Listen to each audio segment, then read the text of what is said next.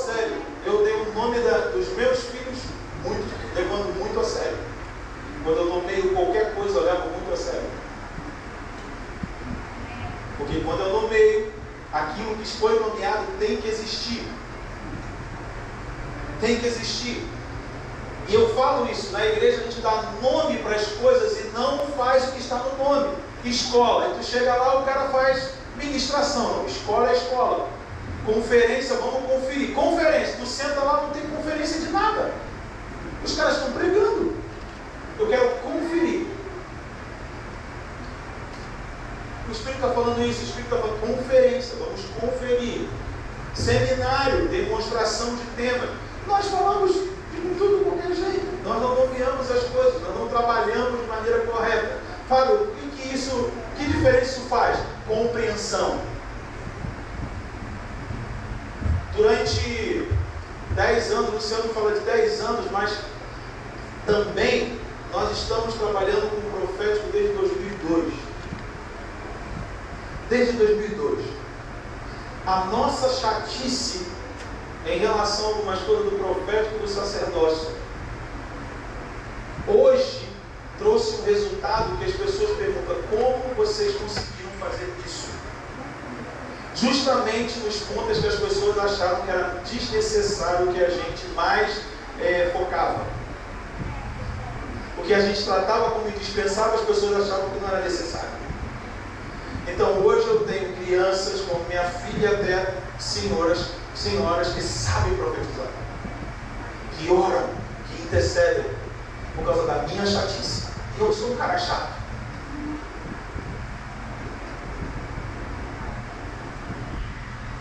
Não pensar de maneira comum, esse é o ponto. Nós não podemos ter pensamentos comuns. Nós não podemos.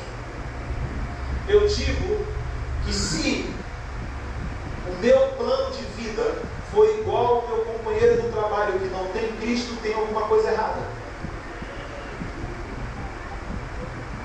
Se eu sento para almoçar com meu amigo de trabalho e ele não tem divergência com minha ideia, com a minha cosmovisão, tem alguma coisa errada. Você tem que chocar ele. Os seus planos de vida têm que parecer para ele impossível, loucura, não tem cabimento, não tem como. Como assim? Mas não vai ter. O mínimo que pode acontecer é o seu colega que não tem Cristo ter um plano parecido com o seu. Agora, o seu plano de vida ser como do seu colega, tem alguma coisa errada. Porque o que nós esperamos sobre o futuro, com certeza ele não está esperando. Não é verdade? Sim. Se a nossa vida está totalmente voltada para o futuro, os planos são para o futuro, eu não posso ter o mesmo plano de futuro de uma pessoa que não tem Cristo. Porque uma pessoa que não tem Cristo tem planos, tem aspirações que se baseiam nesse mundo. Os que estão em Cristo têm planos que não se baseiam nesse mundo, se baseiam no outro que está vindo para cá.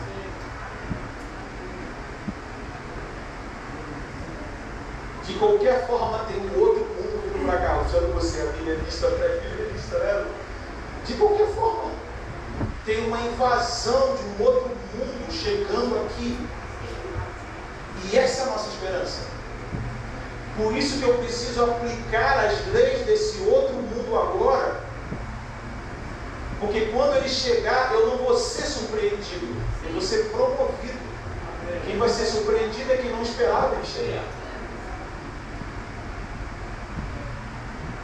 Paulo disse uma coisa, eu vou dizer, Paulo disse, não eu lá, se a nossa esperança for apenas baseada neste mundo, somos os mais miseráveis do mundo no sentido de não procurar impactá-lo, porque ela esperava a qualquer momento para o céu. E depois nós começamos a ser despertados que nós precisávamos fazer uma coisa agora. E aí, de novo, nós estamos indo para o outro extremo, que tudo tem que ser feito agora.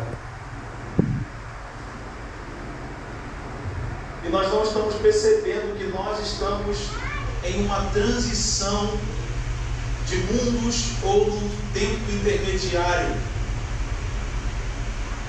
E que nos compete sermos fechadores de algo que foi iniciado desde a vida de Abraão até agora. E que nós somos hoje peças principais desse desfecho de tudo que Deus está operando na história através das suas ações redentivas até agora. Talvez nós não vamos, nós não conhecemos de gerações que viveram um ápice de tanta depravação e maldade como nós estamos vivendo agora. Pelo menos gerações que sobreviveram. Porque parece que em Gênesis capítulo 6 era como hoje, foi destruído. Sodoma e Gomorra parecia que era como hoje, mas tudo foi destruído. Antiga Roma, antiga Grécia, mas tudo está de novo no cenário e no ápice. Costumes, sistemas de pensamentos como os dessa época inicial da história do cristianismo até agora, tudo chega no ápice. Nós estamos num mundo apertado. Eu não sei se você tem essa sensação de que nós estamos vivendo num mundo apertado, onde tudo que acontece em todo momento no mundo nos desafia nos pede uma resposta. Você não pode dar qualquer opinião hoje, senão você é engolido. Você não pode expressar o cristianismo porque eles dizem que você é uma pessoa que quer mudar o outro a qualquer jeito. E durante anos nós vamos falando sobre, olha, falta pouco, falta pouco, e parece que nós vamos sendo anestesiados com esse dia a dia, com essas dificuldades. E isso vai minando a nossa esperança e vai minando a nossa resistência. E nós precisamos nos envolver de esperança e resistência. E nós não podemos criar uma falsa esperança. Nós não podemos de novo voltar a uma. tentar resistir de uma maneira velha. Sempre, sempre, em momentos de grande avanço, ou depois que a igreja recebe compreensões de muitos assuntos e no passo dela dá um grande avanço, um grande salto, o espírito de religiosidade volta a atacar. Porque está na hora de novo de um rompimento. E se a gente para para perceber, anos atrás, 10 anos, 15 anos, 12 anos atrás, nós rompemos com algo que não era nosso. Nós rompemos em nome do novo. Nós rompemos porque homens estavam resistindo e se abrir para aquilo que Deus queria fazer. Talvez todos que estão aqui nesse espaço passaram por essa história. Nós rompemos.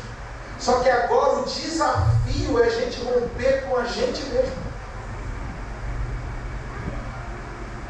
É a gente deixar aquilo que nós construímos para nos trazer até aqui e não que outros fizeram. O novo se trata em eu deixar o que eu alcancei. E isso é muito desafiador. Sair do Egito foi uma coisa, o Egito não pertencia a eles. Eles sabem da história, entraram lá com uma família, e quando Deus fez aqueles atos miraculosos e, e mesmo tempo trazendo juízos, sobre todos os deuses conhecidos no mundo. Deus chamou a atenção dos olhos do mundo conhecido da época para um lugar e envergonhou todos os deuses diante de todo mundo. Todos os deuses que eram adorados no Egito, no Egito, que eram idolatrados no Egito, e que Egito importava e deuses que Egito exportava. Todos foram envergonhados. Até o mais temido mar foi envergonhado, Leviatã. Todos foram envergonhados. E o povo saiu. Gênesis, é, esse é o capítulo 15, cantando uma dança, cantando uma canção profética, uma dança profética. Estou saindo do Egito. Ai meu sistema! Agora ninguém mais vai me obrigar a trabalhar, não. Vou produzir mais tijolo, não, porque o negócio é. Olha, trabalhar para construir parede.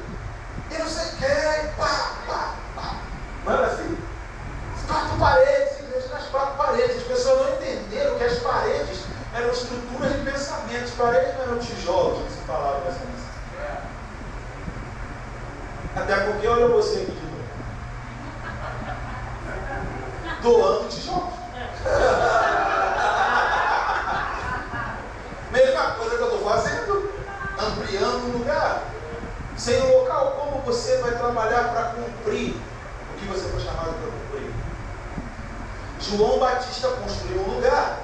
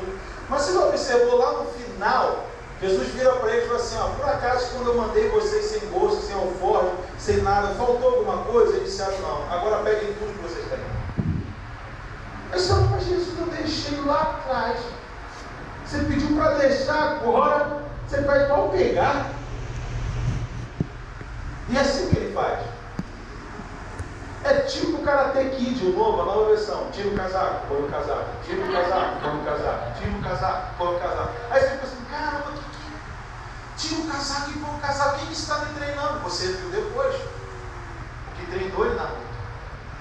Então Deus pede ações a nós que são transitórias, somente para gerar compreensão e para gerar em nós arrependimento, quebrantamento. Quando? Quando ele fala isso não serve mais. E você, mas e agora que eu faço? Acabou. Acabou isso. Não, mas eu. É igual todo mundo já ouviu falando, eu já falando, e o Luiz Henrique falando também, sobre a arca. Você constrói a arca, mas quando passa o dilúvio, para que serve a arca? E eu sempre pergunto o que foi mais difícil para Noé: construir a arca ou ter que deixar a arca. Porque foi uma construção de uma vida toda. Só o que ele tinha para construir depois da arca era algo que ficou para sempre, até hoje. E algo que vai culminar com a volta de Cristo. Ele iniciou a manifestação dos filhos de Deus ou ele prefigurou, porque por causa do seu sacerdócio naquele momento, Deus falou: agora eu vou restabelecer semeadura, colheita, verão e inverno. A criação foi reordenada com o sacerdócio de Noé. Foi uma prefiguração do que Paulo escreveu em Romanos capítulo 8, que ele está quebrando a cabeça para entender. A criação está debaixo do cativeiro não por causa dela mesma, por causa daquele quem a sujeitou. Mas quando os filhos de Deus se manifestar, a criação vai ganhar uma nova ordem. Noé fez isso lá atrás. Então, mais importante do feito de Noé não foi só a arca de Noé. Desde criança as pessoas só falam da arca de Noé. Mas o mais importante não foi só a arca o mais importante foi o novo mundo que, Noé construiu depois. Ele não foi chamado para construir só a arca. Ele foi chamado para preservar aquilo que Deus queria restaurar. A gente precisa ver isso com uma nova ótica. Porque se a gente vê isso com uma nova ótica, nós vamos entender o que Yeshua disse sobre os últimos dias seriam como os dias de Noé.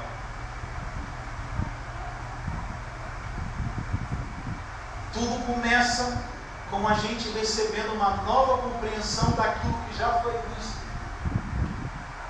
Da mesma maneira que Jesus usou com Nicodemos água e espírito, nós vamos usar nessa noite com Noé e a água.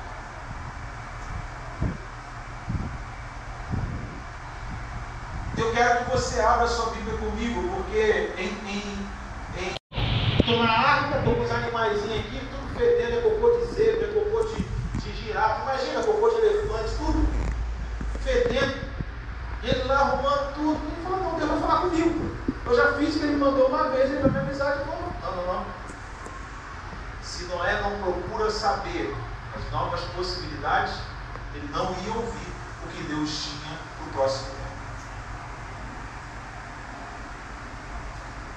E disso, Deus falou com Noé: sai da arca. E Noé é, é um cara tão impressionante, essa figura de Noé, que quando ele sai da arca, ele faz algo que Deus não pediu. Ele constrói um altar. Sabe, esse tipo de coração é o que Deus procura. Que não está somente querendo fazer para Deus o que Deus pede.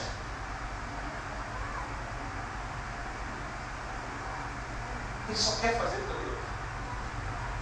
Ele só quer servir a Deus. Aí Noé faz isso.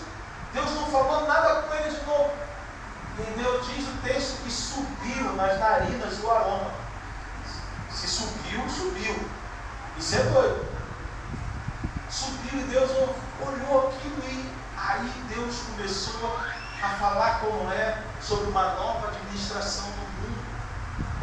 Observa em casa, Gênesis capítulo 9, uma nova administração do mundo. Ele fala sobre o clima, de como a terra está, e ele dá sete mandamentos que Noé deveria ensinar à nova civilização. E o primeiro juízo então é decretado: aquele que mata morre.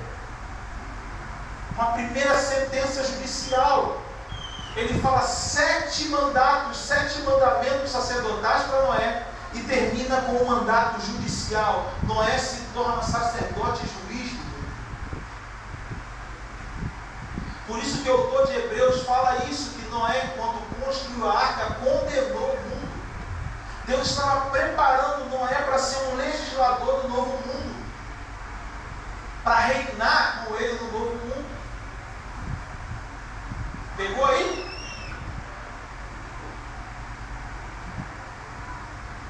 E a gente vai acompanhando a história para frente, você vai ver que Noé ensinou isso a 100. Ou 100 é o próprio Melquisedeque, ou 100 preparou uma pessoa para ser Melquisedeque.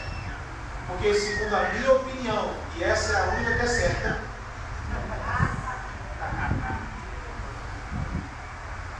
Melquisedeque é uma função e não um nome. Assim como Abimeleque, Faraó, são funções.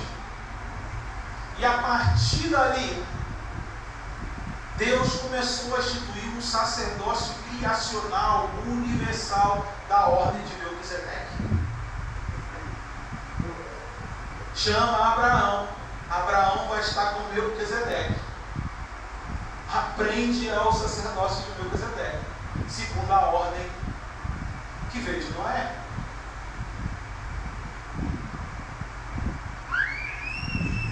Olha as implicações da postura de Noé. Produziu valores eternos. Porque o sacerdócio de Cristo é da ordem de e ele vai oficiar para sempre. Teve ações transitórias que produziram ações eternas. Transitórias, a arca, eterno, um sacerdócio, que é para sempre. e serviu através da história redentiva. Até chegar aquele que é a plenitude de tudo isso vir para a terra. E a maneira que o autor de Hebreus explica o sacerdócio de Cristo era: esse sacerdócio não se baseia na genealogia, por isso você não vê nem pai nem mãe. É um sacerdócio que vem de uma essência, de uma semente para ser desenvolvida no novo mundo. Eu quero que você seja inspirado hoje a pensar em ações transitórias e ações eternas. Que é eterno é espiritual. O que é transitório é terreno.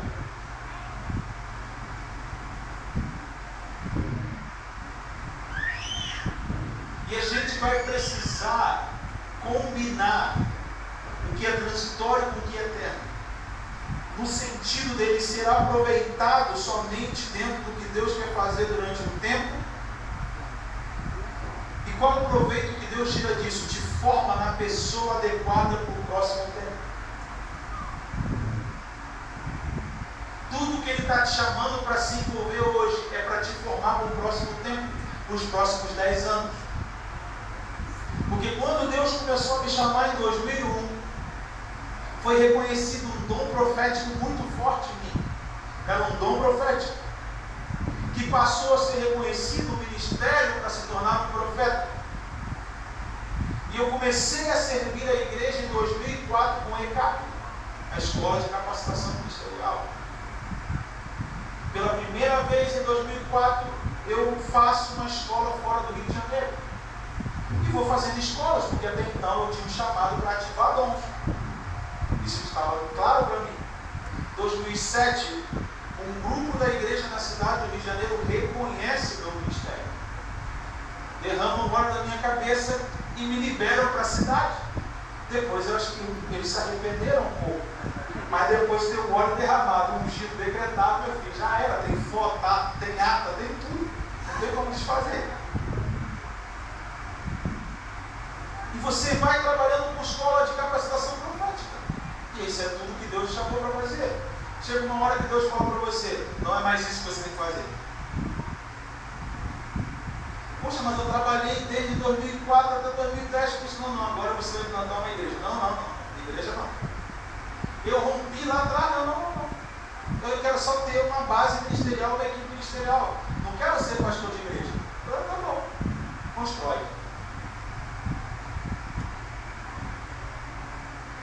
Tudo isso tem a ver com a, o futuro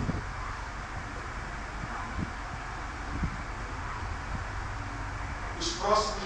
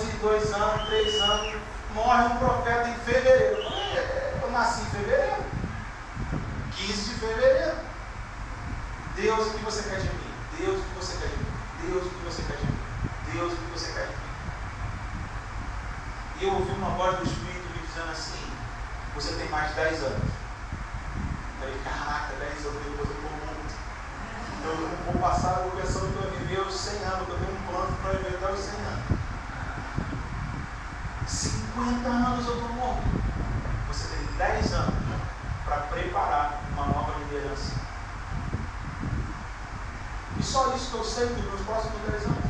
Não sei quem é, como vai ser, por onde começar, mas eu sei que nos próximos 10 anos eu preciso construir isso. Isso tem tirado o meu sono.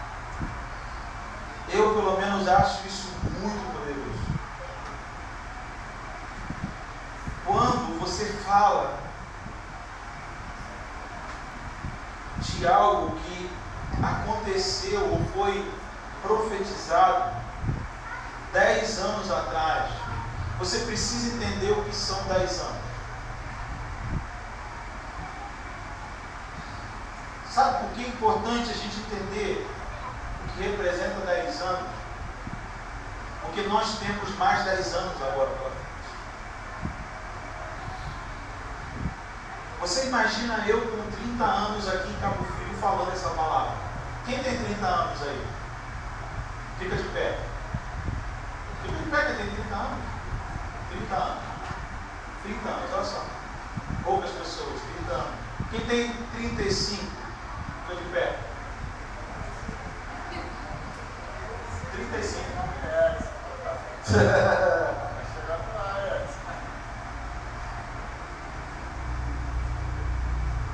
E aí você olha,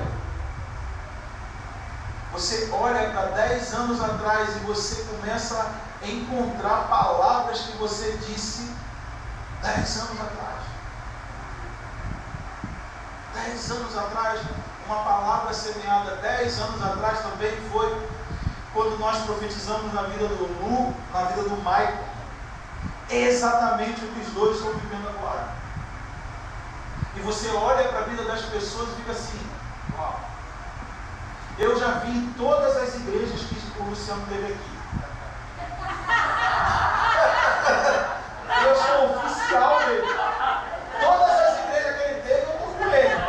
Começou com Batista de Contagem em Cabo Frio. Mesmo assim eu vim aqui, achei estranho, mas eu vim. É de Contagem ou é de Cabo Frio, né? Depois eu vi na outra, igreja Reino, do Reino. Depois, aí foi o São. Não, casa do pai não, cara. Não lembro dessa não. Dessa eu não vi então. Então essa eu não vi. Não teve casa do pai não. Mas nós, é, nós acompanhamos esse progresso, assim como ele também acompanhou o meu progresso, o meu processo. Testemunho de muitas coisas, de muitas coisas que fizeram com o que a gente dizia também. E que nós estávamos vivendo à frente do nosso tempo. Então hoje, quando você olha, você olha para aquilo que precisa ser feito, você tem total compreensão e clareza do que tem que ser feito. Porque você ficou batendo para que as coisas abrissem. Você falava de palavras que não estavam ali, mas eram palavras que estavam vindo. E quando você vai se dispondo a essas palavras, vai vindo essa compreensão. Você vai aprendendo a trabalhar mais com o que você crê do que com o que você sabe. Em 2011 a gente começou com um trabalho de igreja local que me fez jogar fora vários documentos de estudo meu, que na teoria era muito bom ensinar e certo. Teoricamente era bíblico, mas não era prático. Não cabia. Para que usar isso? Joga fora. Apaga esse documento, joga fora e se esquece. E trabalha com o que você crê. E trabalha com o que você crê. Com aquilo que te move, com aquilo que te alimenta. E, aí, e foi muito legal porque eu, eu vim para cá, né, a gente veio com todo mundo, só está faltando o Bruno Brito, o marido da a gente veio todo mundo para ir para a praia também. A gente estava tentando ir na praia sem a chuva. Mas a chuva parece que gosta da gente. E onde a gente chega, chove. Mas está sendo muito legal, muito divertido. E eu estava falando para o Espírito que nós iríamos compartilhar. E aí eu abro meu Facebook hoje e eu sempre gosto de ver lembranças. Porque eu gosto de ver aquele setorzinho. Aí eu abro o Facebook mais para entrar nesse setor todos os dias. Porque eu gosto de ir vendo o que foi sendo dito. E eu cheguei lá e vi. Há quatro anos atrás você postou a palavra de novo. No dia 21 de fevereiro. No dia que eu estou aqui, nesse dia estava acontecendo algo na cabeça dele que fez ele pegar essa palavra e postar. Porque hoje está vivendo o mesmo momento de quatro anos atrás.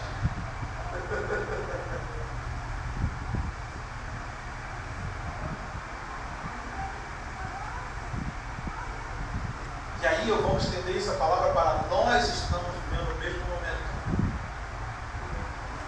Em que a gente precisa relembrar das primeiras palavras para saber qual é o passo novo que a gente tem que dar. Um passo novo não vem de uma palavra nova. O passo novo vem da convenção daquilo que já foi dito anteriormente.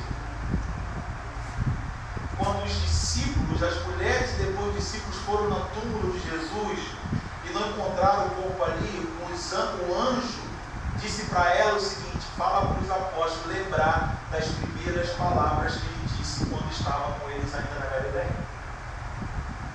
O que traria compreensão para eles que estava acontecendo naquele momento era eles compreenderem o que foi dito anteriormente. Porque naquele momento o cenário era que nada, parecia que nada estava acontecendo. O túmulo estava vazio. O ambiente era hostil. E muitas coisas estavam soltas. Pessoas deserdando, os principais líderes não tendo respostas. Vamos pescar, porque agora está com tempo de pescar. Era tão agitado antes do ministério. Tanta coisa para a gente aprender compreender. Jesus fazendo, falando, ensinando, queria estar com ele o tempo todo. Uma hora ele some. E agora aquela sensação de tipo assim, cara, o que tem para fazer, né? E você percebe que quando Cristo ressurge, ele vai reposicionando eles de maneira como eles foram posicionados no início. Ele foi trabalhando com todos eles, como foi no início. O seguinte, aquilo que eu falei para você, Pedro, que está em Mateus 16, continua valendo. Muita coisa aconteceu desde Mateus 16 até Mateus é, 28, até o momento da ressurreição. Muita coisa aconteceu, mas aquilo ainda está por se cumprir. Ainda é como eu te credenciei, te marquei para você funcionar. Ainda é assim. Mas o que eu faço agora? Continue nesse mesmo processo. Tem coisas que você precisa deixar para trás. E tem coisas que você precisa abraçar. A sensação do vazio tem que nos acompanhar. O desespero de buscar tem que ter presente. A gente não pode andar com o tanque cheio toda a vida. Porque você dá, dá, dá, dá, dá, dá. Chega uma hora que o tanque está vazio e você precisa, precisa baixar para abastecer. E eu acredito que muitos ministros hoje no Brasil, eu incluo, estamos passando por esse momento. Porque nós estamos olhando e vendo muitas coisas concluídas, palavras cumpridas, e existe um vácuo. Porque está na hora da gente separar dos nossos ministérios o que é transitório e o que é eterno. E foi Noé teve que aprender. E hoje a gente vai trabalhar nessa figura de Noé. Por que essa figura de Noé? Porque quando se relembra uma palavra profética, a gente precisa observar o como Deus comunicou a ela. Uma janela aberta, aproximando duas cidades. Foi isso que eu vi quando orava em Cabo Frio, antes de uma reunião de uma escola. Eu vi uma janela aberta e vi um pouco orvalho do outro lado da janela. E eu sabia que eu estava em Cabo Frio, mas eu chegava na janela e foi aí que Deus mostrou para a gente, existe uma, uma conexão, existe uma, uma, uma, um fluir do Espírito que está conectando e nós vamos aqui representar essa conexão, como tem muita gente do Rio que vem para cá, tem gente que vai para lá. Nós entendemos isso na época. E lembrar isso nove anos depois, quase dez anos depois. É Deus chamando de novo a nossa atenção. Eu ainda estou trabalhando nisso. Eu ainda estou trabalhando nisso. E eu fiquei o dia todo perturbado com isso. Do que, que a gente falou naquela época que ficou esquecido em relação à movimentação na região dos lagos. E é muito importante a gente entender o que representa uma janela. A janela ela é um símbolo de você permitir com que o futuro continue influenciando o que você está fazendo. Você está de prova, né?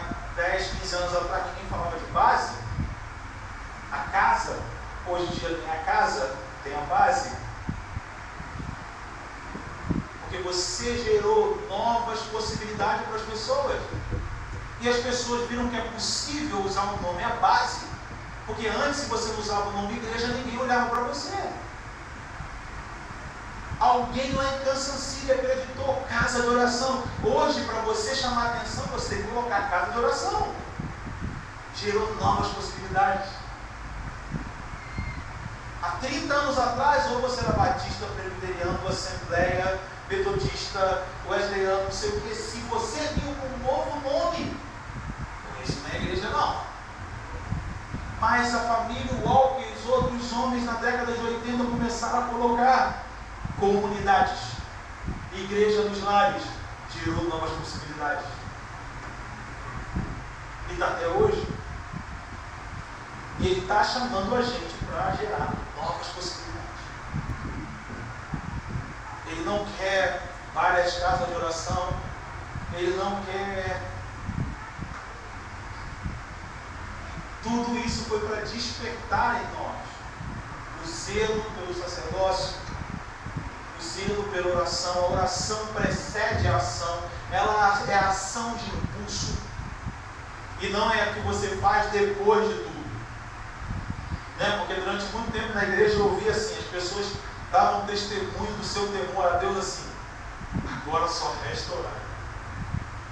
Já dei remédio, o médico já dei de boa, está tudo direitinho, só falta orar agora. Ei, tem alguma coisa errada nesses crentes.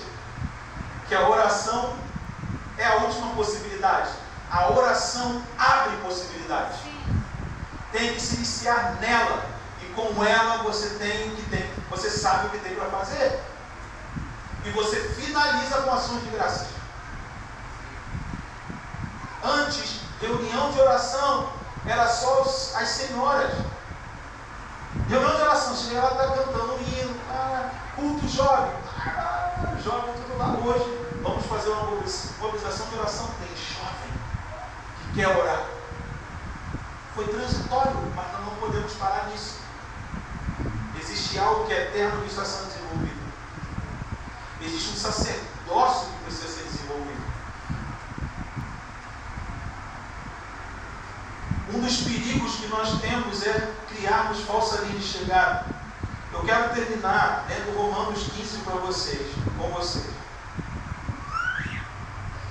E amanhã a gente fala sobre as portas.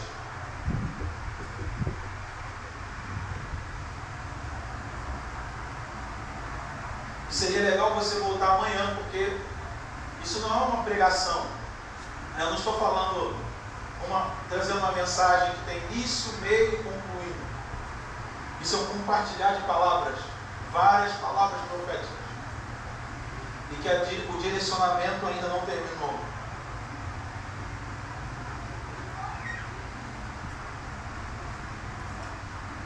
Amanhã, junto com as portas, eu queria falar um pouco sobre o apostólico. Como formar pessoas apostólicas.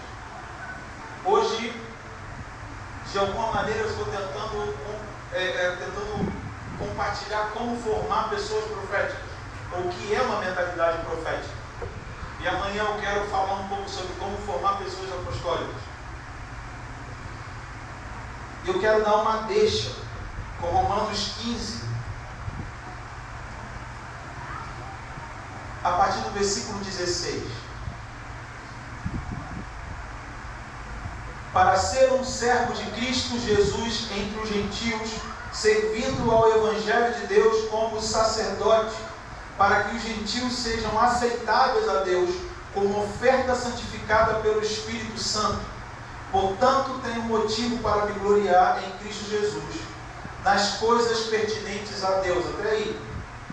Na sua Bíblia pode não estar a palavra sacerdote, mas está ministrante, ou serviço, somente serviço, eu não sei como está na sua versão.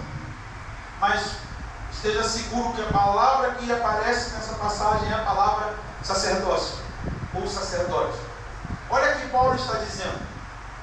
Paulo está dizendo que o mesmo trabalho sacerdotal inspecionar o sacrifício e ver se ele estava, o animal, para o sacrifício, e ver se ele estava é, tudo em dia, se ele estava conforme aquilo que Deus pediu através de Moisés no livro de Levítico, ele disse que esse é o trabalho apostólico dele entre os gentios.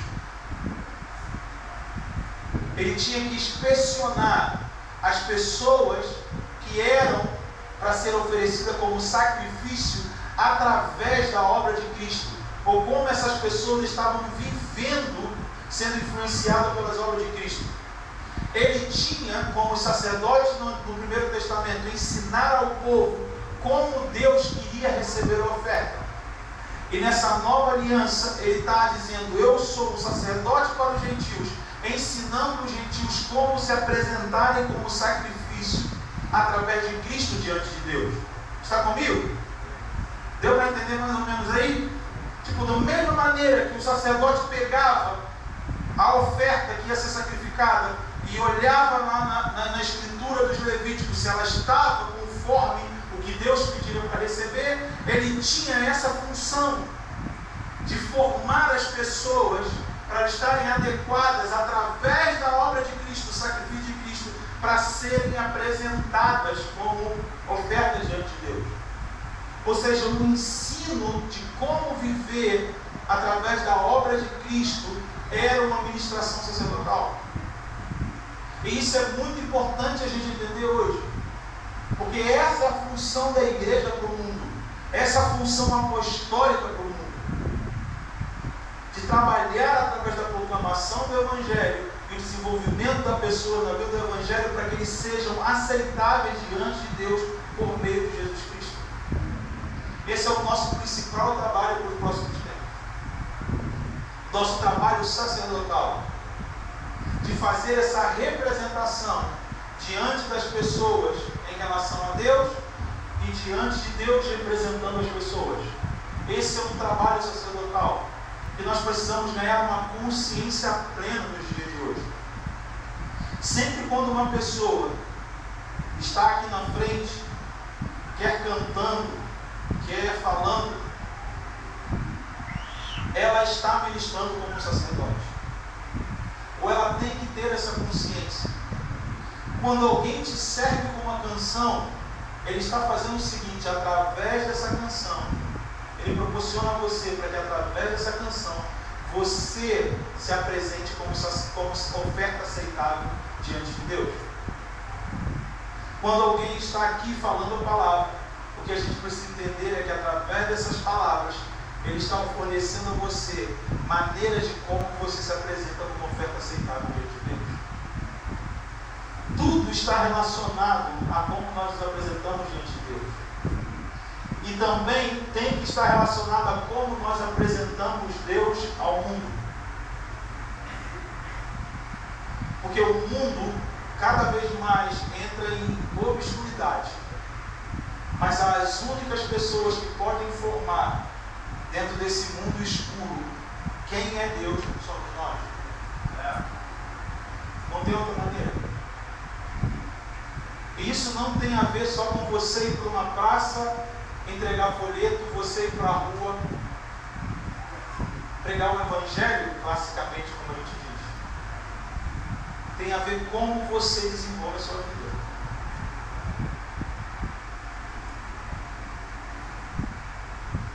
Como eu comecei falando, quais, quais são os seus planos para o futuro? É dessa maneira que você vai ser um testemunho, uma testemunha. É dessa maneira que você vai iluminar. Quais são os seus planos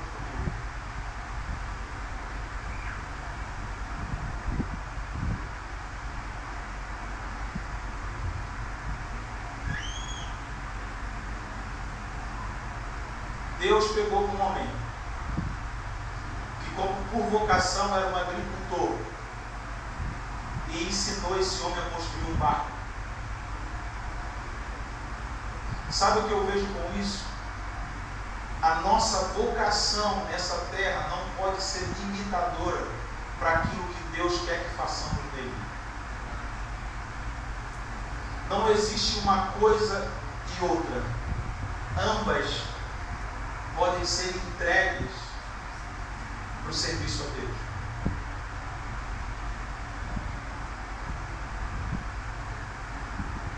Às vezes a gente vive a dicotomia, mas olha a minha vocação como eu vou servir a Deus na igreja. O que Ele está nos chamando agora é a gente pegar as duas coisas e servir a Ele, para que Ele possa formar a gente no futuro. Que ambas as coisas vão ser restauradas para o futuro. Eu oro para que nesse tempo na igreja ela descubra que os seus talentos naturais eles vão ser reaproveitados. Deus não te criou com capacidades manuais e intelectuais à toa.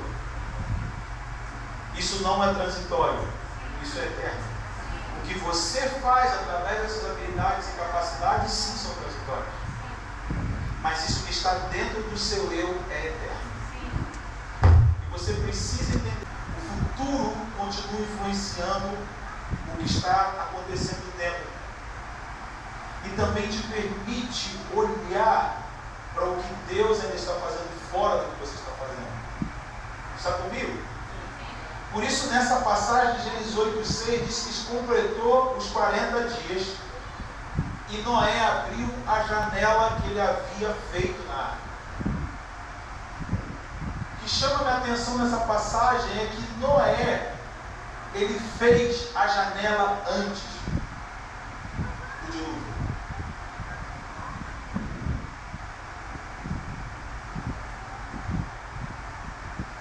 O que eu quero dizer com isso? Nós precisamos, em meio ao que nós estamos construindo, construir janelas.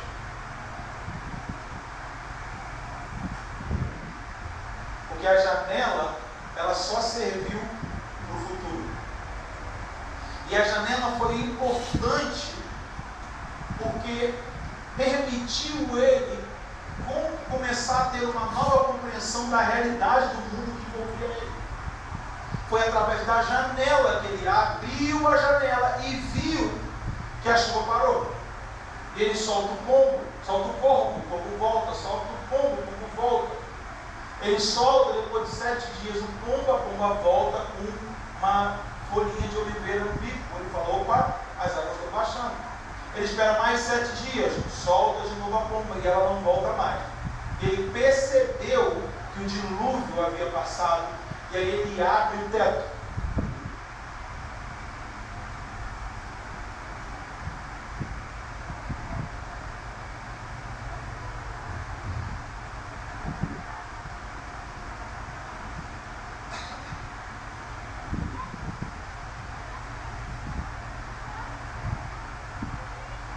Então a janela traz iluminação, porque através disso. Não, peraí. Eu quero ler o que eu, que eu conceituei aqui de maneira que você entenda.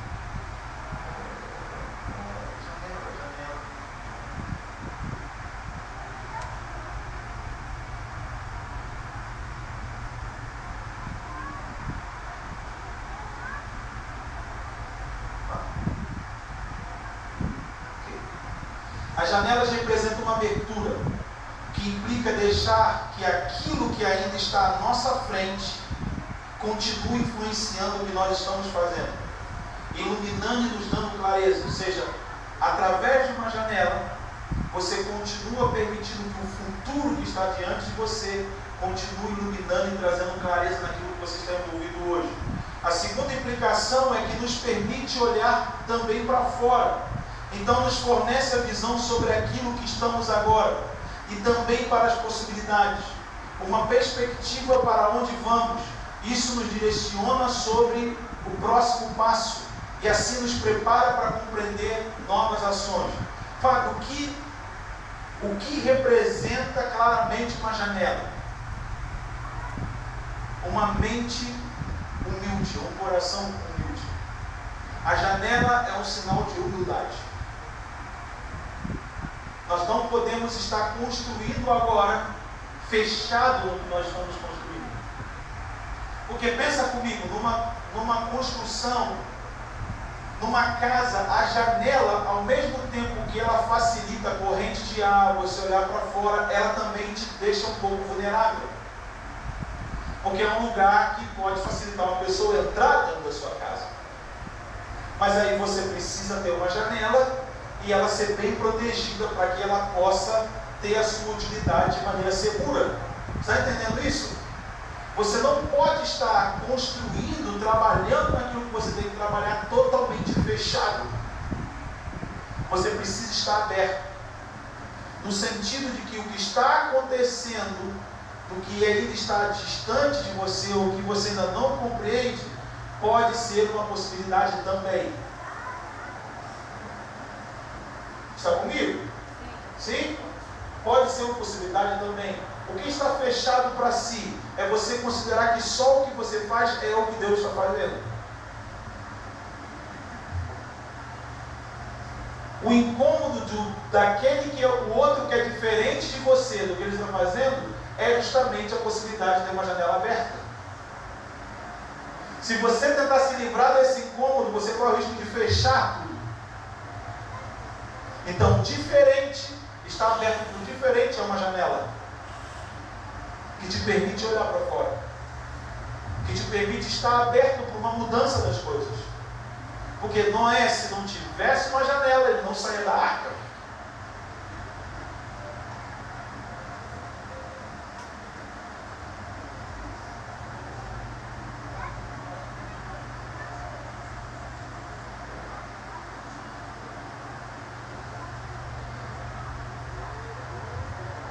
eu vou falar sobre janelas e amanhã eu vou falar sobre portas.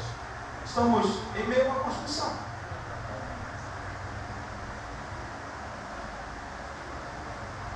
Você, alguns de vocês podem dizer assim, eu não estou entendendo o que ele está querendo dizer. É exatamente isso. Porque não é para todos entenderem.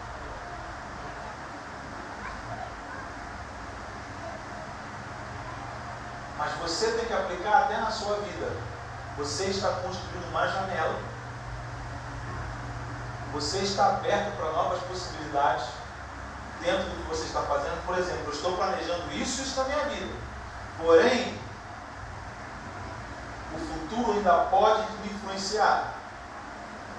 Eu ainda posso olhar para ver se tem alguma coisa diferente acontecendo ao meu redor. Eu não estou fechado somente naquilo que eu estou planejando.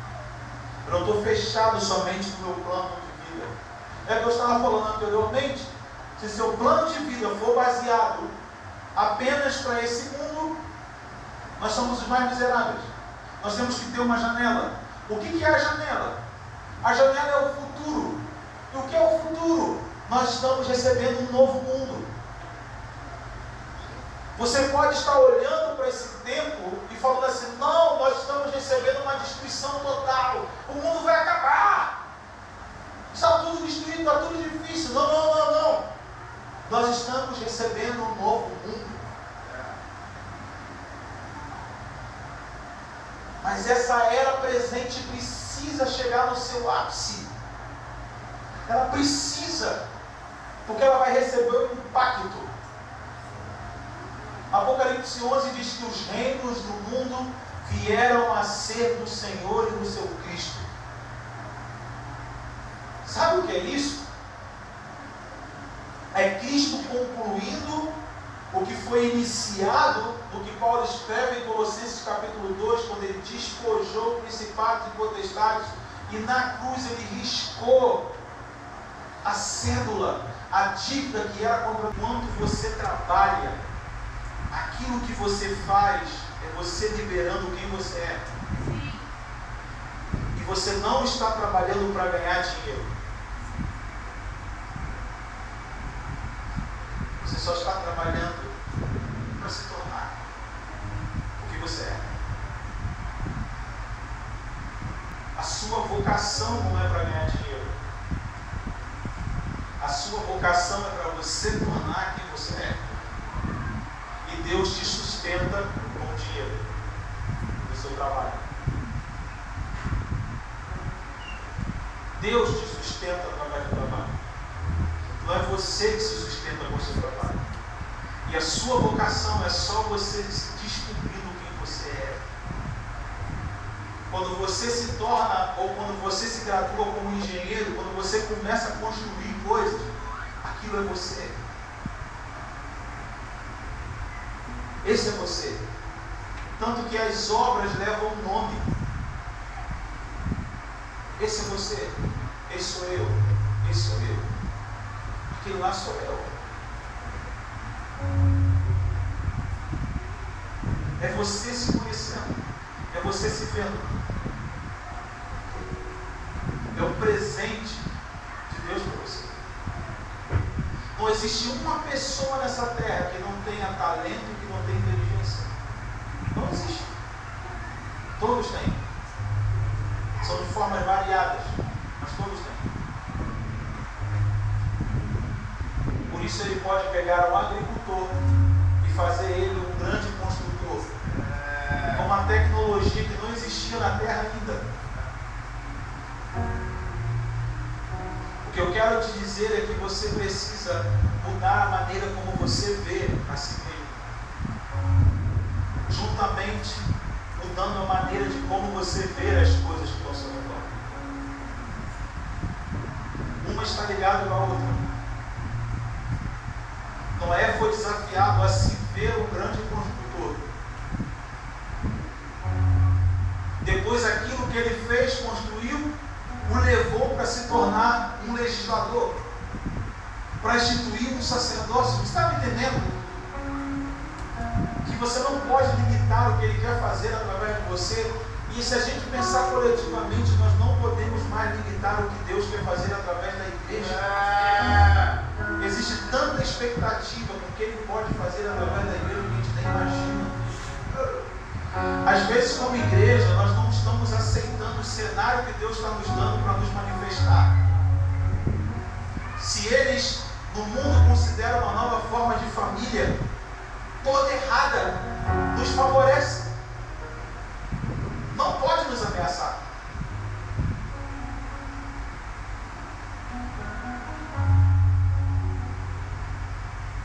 Porque quanto mais distorcido for, o que for mais, o que for reto vai ser mais visto. Não é uma lei que defende você como família. O que defende uma família é viver dentro do mandato de Deus. Não uma lei institucional que defende. Deixa eles dizerem o que é família. E nós vivemos o que de fato é família. Vamos ver quem vence, né? Porque a minha esperança não está só nesse mundo. Ninguém acreditou o que Noé disse e no que Noé estava.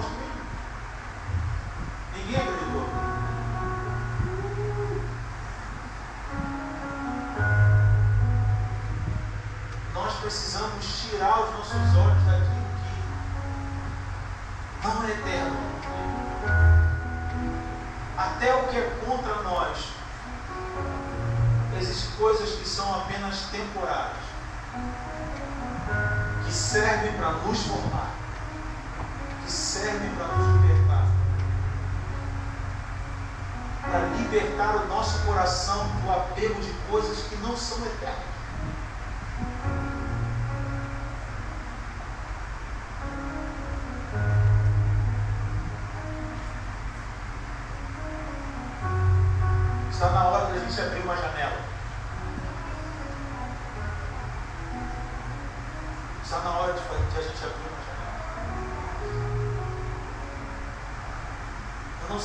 Falei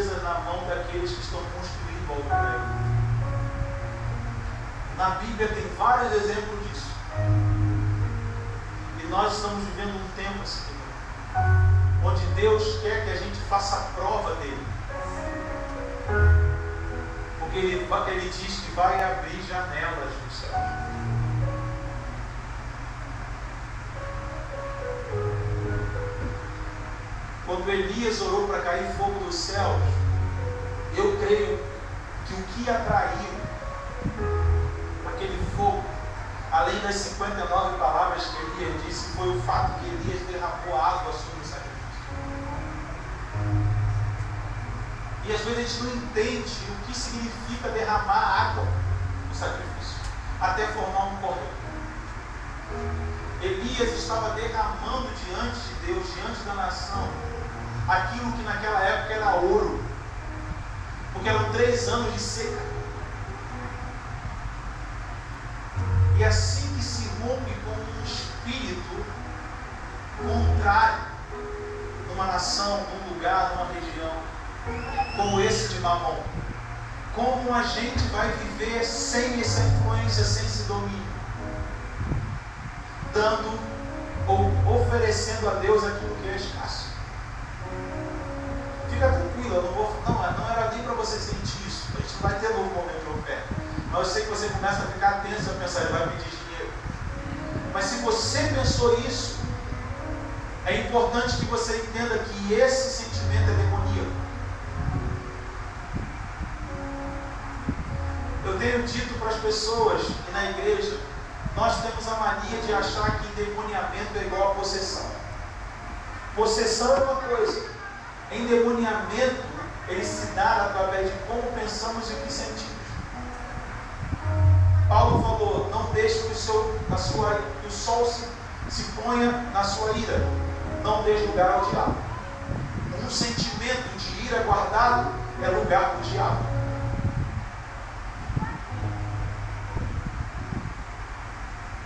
Quando Judas traiu Jesus, Satanás entrou em Judas, um dos doze apóstolos. Quem somos nós, membros da igreja de Cristo?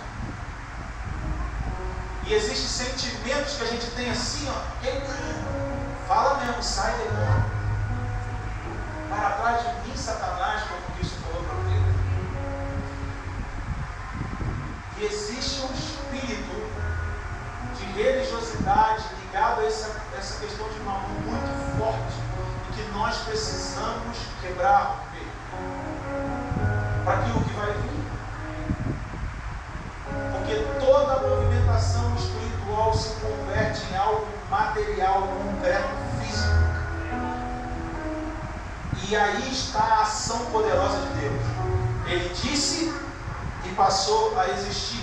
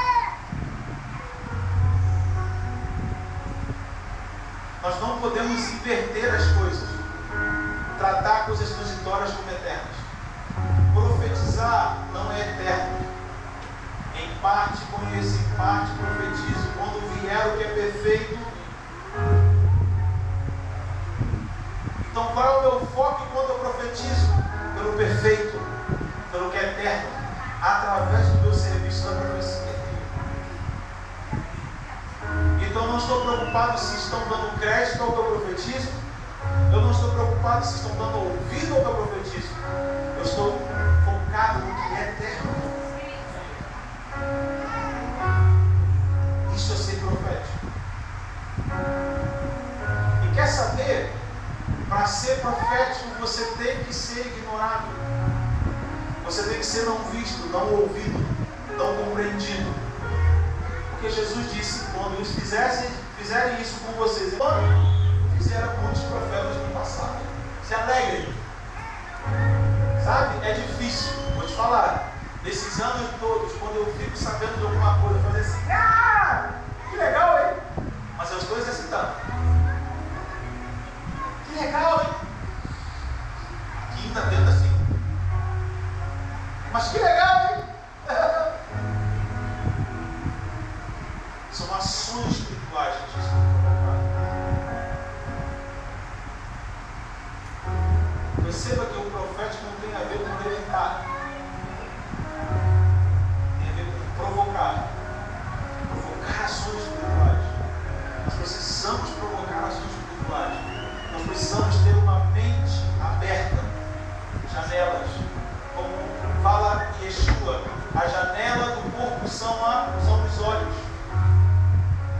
E esse olhar é como eu busco compreender as coisas essa postura de buscar compreender tem que estar aberta sempre, sempre.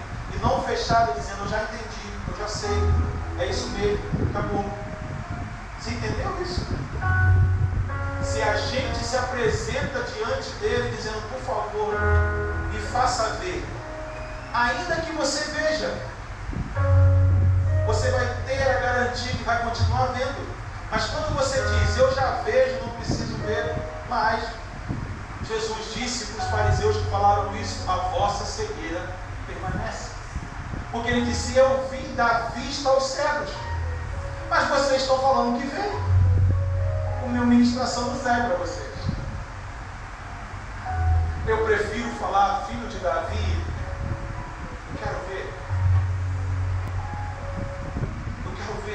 Mas você não está vendo. Não, não, não. Eu preciso ver mais. Fominha. Mas eu sou sempre dependendo de você.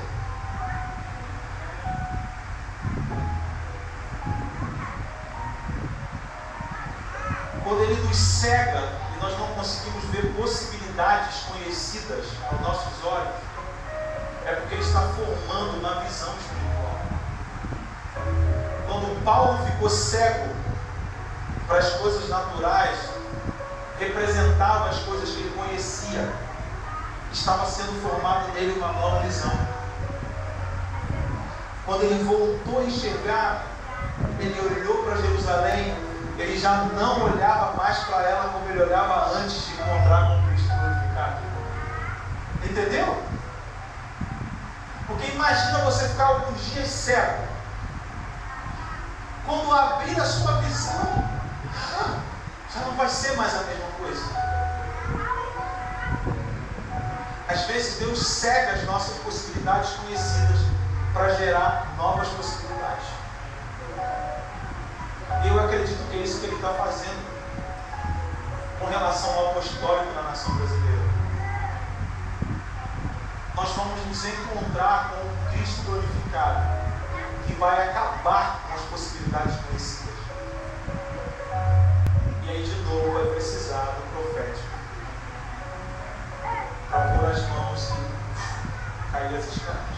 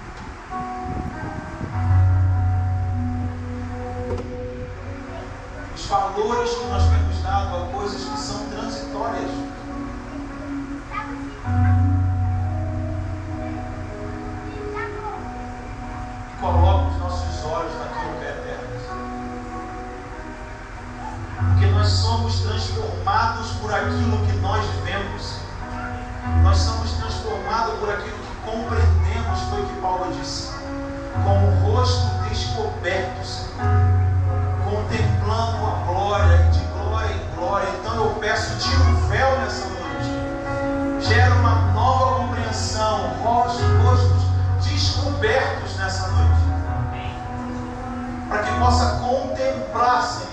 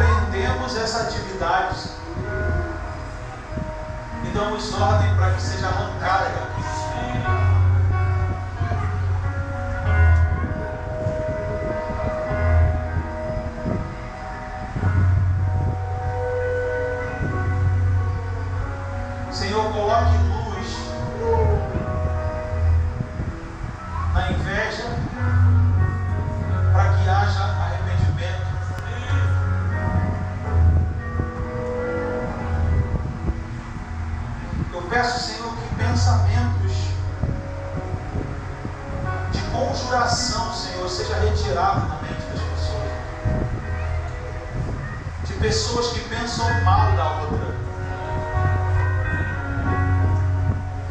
Isso não é de Deus. Isso não vem de ti.